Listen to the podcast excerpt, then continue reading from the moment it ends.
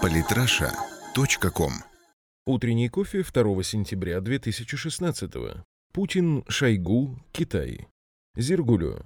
Гадания на ботинках и карандашах Путина. Иностранные журналисты пришли к выводу, что Кремль растаскивает один рабочий день Владимира Путина на несколько информационных поводов дней, чтобы проводить скрытно от прессы секретные встречи. Подборка фотографий в статье весьма интересная. Ответственному офицеру ФСО ставлю неуд, чего стоит после каждой встречи перемешивать карандаши в стаканах, перекладывать пачки бумаги и прочие аксессуары на столе.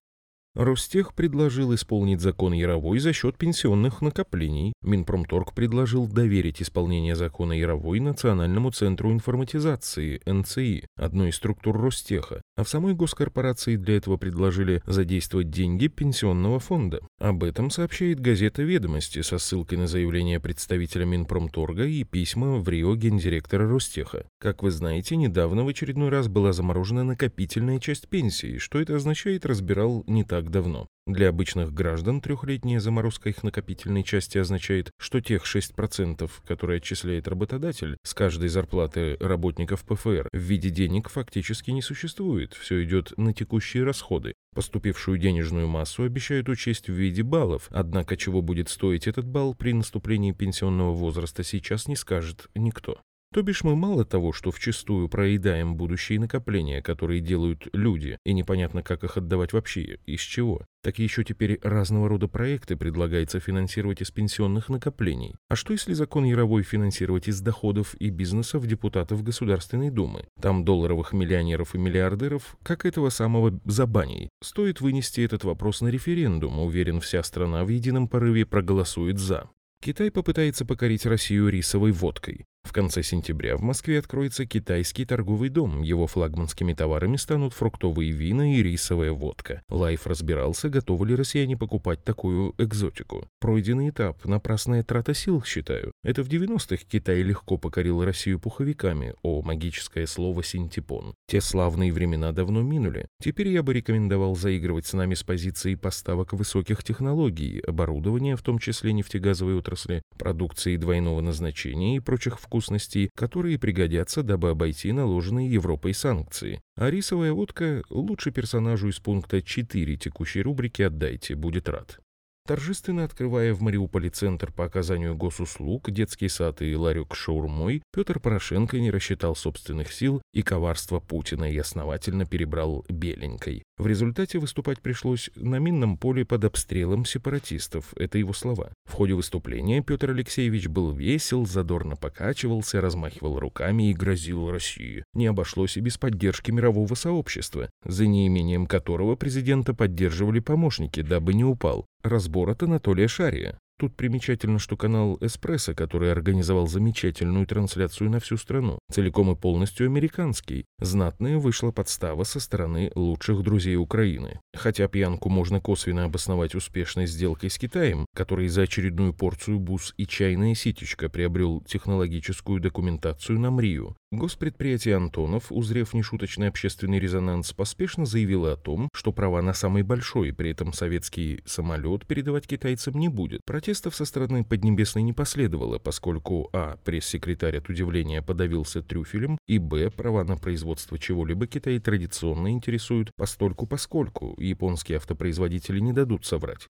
Основатель Wikileaks Джулиан Ассанж заставил журналистку The New York Times Джо Беккер замяться после ее вопроса о том, действует ли его организация заодно с Россией. Журналистка спросила, является ли совпадением то, что от информационных утечек о США выигрывают другие страны, например, Россия. Ассанж попросил Беккер повторить вопрос, и когда та озвучила его снова, заявил, это абсурдно. Это примерно так же, как если Нью-Йорк Таймс публикует что-то, а Путин будет использовать это высказывание. Смешно. Но самое интересное было чуть позже. Ассанж поинтересовался, опубликовала бы «Нью-Йорк Таймс» утечки, касающиеся Национального комитета Демократической партии, или бы предпочла не афишировать их и придержать до оглашения результатов выборов. Беккер сначала замялась и попробовала уйти от вопроса, но затем призналась, что не уверена. «Ну, мы, конечно, пишем об утечках о Национальном комитете Демократической партии. Я имею в виду, я не могу говорить за всю газету», призналась журналистка. «Я очень надеюсь, что Нью-Йорк Таймс опубликовала бы. Я думаю, возможно, она опубликовала бы какие-то истории, а какие-то, возможно, нет», сказала Санш, намекая на поддержку изданием Хиллари Клинтон. Такие милые ростки американской демократии, свободы слова и СМИ.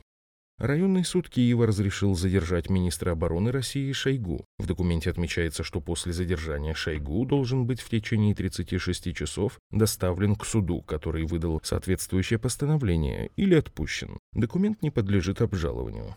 Ну, раз обжалованию не подлежит, придется Сергею Кужугетовичу ехать, не нарушать же законодательство Европейской Украины. Вопрос в том, сколько и какие именно дивизии будут сопровождать его на допрос, а также хватит ли у Верховной Рады средств на закупку подгузников или очередное важное заседание будет сорвано из-за духоты.